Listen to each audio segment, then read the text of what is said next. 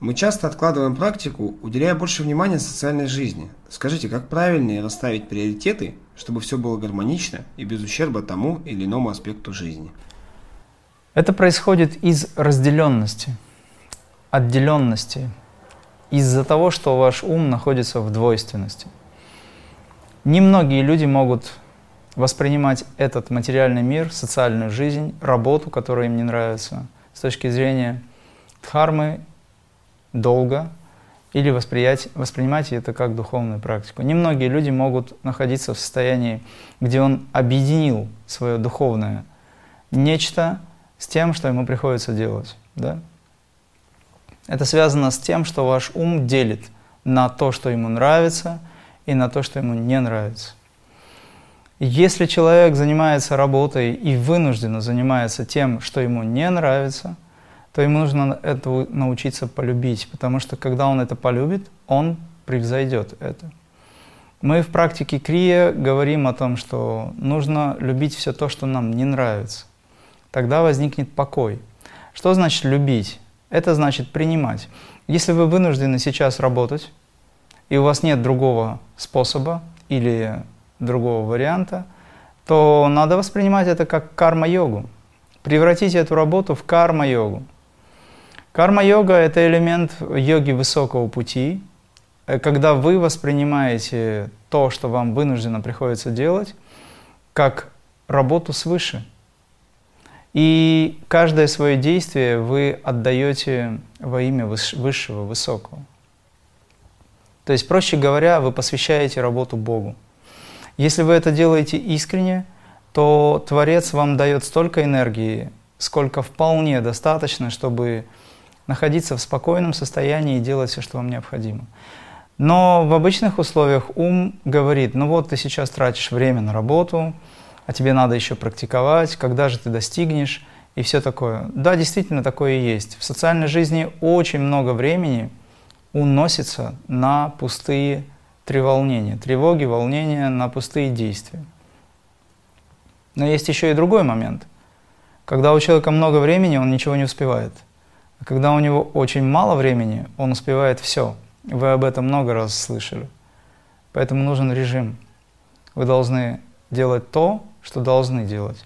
Если духовная практика в приоритете, но вам, в общем-то, нужно заниматься работой, вы вынуждены зарабатывать, так устроен этот матричный принцип, то тогда вы научитесь просто в процессе работы, нелюбимой работы, да, в процессе исполнения нелюбимого дела – Научитесь практиковать. Когда я предлагаю практику 24 часа в сутки, я не имею в виду, что вы должны делать 24 часа махамудру или джати мудру, разные другие техники, пранаямы, допустим, отдельно взятые. Я предлагаю вам находиться в присутствии Творца, независимо от того, какое вы действие совершаете. В наших 42 энергизирующих практиках, к примеру, есть все виды действий телесных, во время которых вы можете энергизировать тело. Когда вы едете в транспорте, когда вы едете в метро и когда вы идете по улице, вы можете практиковать. Вы можете превратить вашу деятельность, жизнь полностью в практику, где вы будете собирать энергию. Как минимум это надо сделать. Тогда у вас жизнь будет очень интересной. Если, например, вам все-таки вынуждено сидеть за компьютером, к примеру, э, приходится, то вы даже само вот это вот положение тела можете превратить в практику. Ну или сделать перерыв пятиминутный, выполнить, допустим, медитацию на звук. Если это неудобно, придумайте что-то другое. Подходите творчески к этому, тогда весь ваш день будет занят чем-то. Но когда уму интересно делать то, что ему интересно, и неинтересно делать то, что надо, то проблема в вас внутри. Это на самом деле мотивация. Это то, что связано с тем, кто хозяин. То ли вы, то ли ваше эго. Вот здесь нужна дистанция. Итак, если вы вынуждены работать, а вам хочется заниматься духовной практикой, вы не успеваете, то вы эту карму должны принять. Это первое. Вы принимаете эту карму. Второй момент. Вы находите способ, как вкраплять вашу духовную практику в перерывах. Если нет возможности, как вам кажется, сделать так, чтобы эта ваша нелюбимая работа, деятельность превратилась духовную практику, то тогда находите способ, как между, в маленьких перерывах, да, вставлять э, какие-то техники, которые вас будут энергизировать. Раньше в Советском Союзе были производственная гимнастика, разные другие способы. Человек работает, работает на заводе, где, где-либо еще, в отделах, неважно.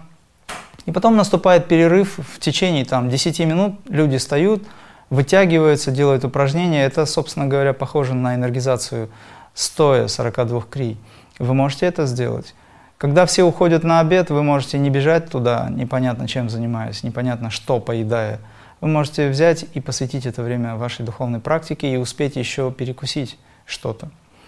То есть дело в том, что вы не можете объединить материальный и духовный мир. Почему? Объясню. Потому что не существует отдельно взятого материального мира от духовного. В этой жизни все совершенно духовно. Люди, которые пытаются разделить духовную практику от социальной жизни, им очень сложно практиковать. Дело в том, что они не понимают, что не существует никакой материальной жизни. Существует только духовное пребывание здесь. Оно может быть проявлено в материальном мире, как какие-то события, как какие-то переживания и так далее. Но если вы все это воспринимаете с точки зрения духовного развития, если вы это принимаете, вы находитесь в принятии, то тогда все это превращается в ваше осознанное пребывание здесь, в этом плане. Пока вы не можете взять осознанно план, допустим, эфирного уровня сознания, астрального и так далее. Хотя они все вместе присутствуют. То есть одна матрешка пока еще не знает, что внутри нее есть другая матрешка. И та вторая не знает о третьей и так далее. Ваша духовная практика позволит вам сознанием проникнуть и объять все семь уровней. То есть все матрешки будут понимать, что они едины. Тогда не будет материи и духа отдельно. Его изначально не существует в разделенности. Существует только один свет. И поэтому вы воспринимаете это как свет. Если с вами происходит событие, значит это для вас. Как правильно относиться к активной практике? Что есть пассивная, так называемая 24 на 7 практика, и что делать, если есть ощущение, что я уже сегодня практиковал. И ум как бы намекает, что можно не практиковать активную фазу. Если вы действительно практиковали весь день, занимаясь нелюбимым делом, но превратили это в практику, тогда у вас должно быть чувство удовлетворенности, чувство радости от сделанного. Если у вас нет этого чувства радости, значит вам нужно превратить практику в актив.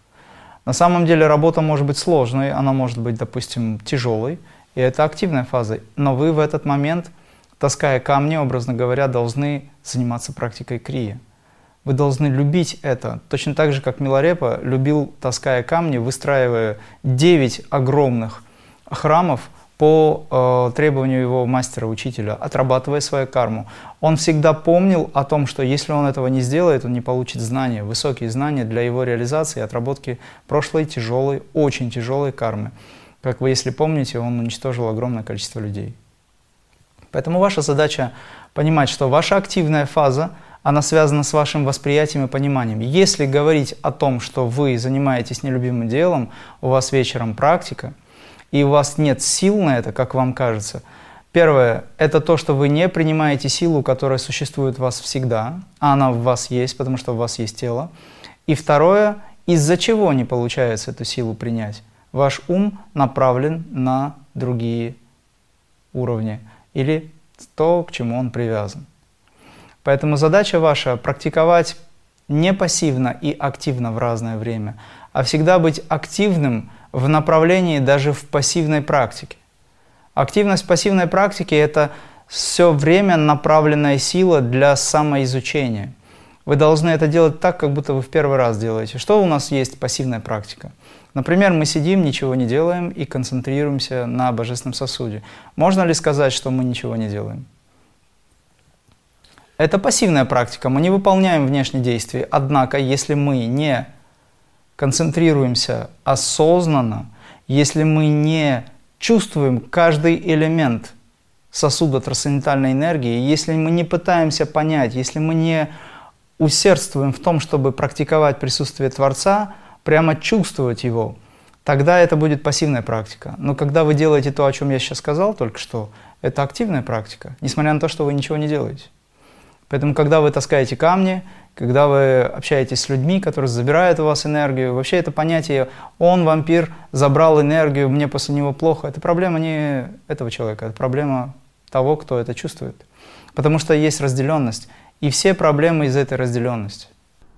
Можно ли сказать, что выполняя работу, например, поднимая тяжелый камень в полной осознанности, это тоже есть выполнение практики крия?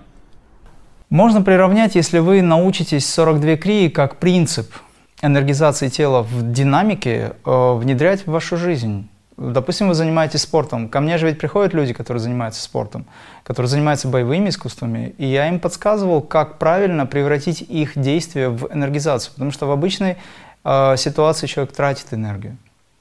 Допустим, человеку нужно выполнить какое-то действие, спортсмен, атлет, неважно. Он тратит силы. Он как бы создает нагрузку, но он также рассеивает, потому что нет внутренней работы. Он энергизирует свое тело за счет, э, скажем, механических, динамических действий, но энергия рассеивается. А если вы собираете ее в нужном месте, то тогда вы сможете ее направить туда, куда нужно. Электричество надо удерживать. Удержание электричества возможно через вашу ментальность, потому что это магнетическая сила, еще более высокая. И вместе это очень хороший род энергии. Поэтому если вы сможете сами себя уговорить, да, уговорить свой ум думать правильно, тогда энергия не будет рассеиваться. К примеру, вот сейчас я сижу, я как бы трачу время, допустим, да, на то, чтобы э, проводить эту съемку, отвечать на вопросы, хотя я мог бы, допустим, медитировать, как кажется, но я нахожусь в этом состоянии. И когда я это делаю, я практикую через слово, через мысль, через действие, если я поднял осознанно палец, к примеру, я осознаю это, то я в этом процессе нахожусь. По большому счету атману ничего не нужно. Вы можете просто сидеть, вы можете делать, вы можете не делать и всегда быть в блаженстве, всегда быть в покое. Блаженство – это не то, когда вы радуетесь, там всем это видно – это внутренний покой. Поэтому превращайте ваше нелюбимое дело в практику, в энергизацию, через любой аспект, через любое действие. Не хочется вставать, встаньте. Но встаньте не так, чтобы доказать себе, что вы можете. Вот человек валяется на диване, ему неохота, лень. Что с этим делать? Проблема в уме. Это апатия, это все работа ума. То есть как только ему что-то интересное подсунут уму, он мгновенно отреагирует, появится энергия и так далее. Проблема в том, что качество ума нужно менять, качество вкуса нужно менять. Кому-то нравится виноградный сок, а кому-то нравится водка. И он говорит, как вы можете пить этот виноградный сок, такую гадость? Потому что у него качество вкуса другое. Ум должен измениться. Должно быть высокое качество вкуса, и тогда вы переключитесь на что-то более важное. Ученый, допустим, он не хочет есть, он всецело погружен в процесс в лаборатории, его даже отвлекать нельзя. Он очень нервничает, когда его отвлекают от его лабораторного исследования. «Оставьте меня в покое», он говорит. Потому что он очень сильно увлечен, его ум направлен на это. Направьте свой ум на то, что вам нужно, и все будет. Но его надо перепрограммировать, его нужно убедить, его нужно заставить работать. Это несколько дней. Через 21 день, допустим, от 3 э, до 7 кому как, больше, меньше, в зависимости от э, силы концентрации, убеждения. Достаточно приблизительно там 2-3 недели, и тогда у вас ритм начнет работать, и этот ритм вас будет подгонять. Поэтому актив, пассив – это зависит от вас. Вы можете пассивную практику сделать активной, а вы можете в активной практике быть настолько пассивным, что она не будет работать у вас. То есть основополагающим является внутренняя работа, и уже от внутренних усилий определяется, является ли это активной практикой или просто механическим выполнением этих действий. Основополагающим является ваше осознание. Для чего вы это делаете? Через осознанное. Вот некоторые люди задают вопрос, что такое осознанность? Они не могут это никак выразить. Осознанность – это когда я понимаю, или осознанность – это когда я что-то делаю, и я в этом присутствую. это очень объемное такое понятие. Но осознанность возникает тогда, когда вы понимаете процесс, вы знаете цель, задачи, и вы знаете, как это выполнить. Плюс положительная энергия. Ну, то есть ваше позитивное отношение к этому. Нужно радоваться тому, что даже вам не нравится. Научиться радоваться. Оно же возникает. Подскажите, тогда в чем суть именно активной практики? Зачем делать техники в определенном порядке? Ведь можно любые действия выполнять в полной осознанности. В чем тогда будет разница? Сначала, чтобы научиться есть, нужно научиться узнать вилку, ложку, научиться ее держать, подносить к рту, а затем она выполнит свою работу, образно говоря. То есть она является методом передачи чего-то. Сначала нужны техники, которые сформируют в вас правильное понимание, потому что техники крия священны. Они связаны с вашим духовным существом. Просто работать в энергизации, таская камни, вы не достигнете высоких уровней, потому что есть для этого специальные действия. Эти специальные действия, они просчитаны таким образом, чтобы ваши нейроны, чтобы ваши связи с духом, в духе, они были очевидны для вас. То есть это вас меняет изнутри. Это сакральные действия. Потом, когда вы достигаете определенного уровня, вы можете эту энергию, личный опыт привносить в эту жизнь. Но на любом уровне, на любом этапе вашего понимания вы уже сейчас можете привносить эту сакральность в вашу жизнь. Это просто будет меньшим излучением, образно говоря. Наша задача нашу жизнь изменить изменить к лучшему.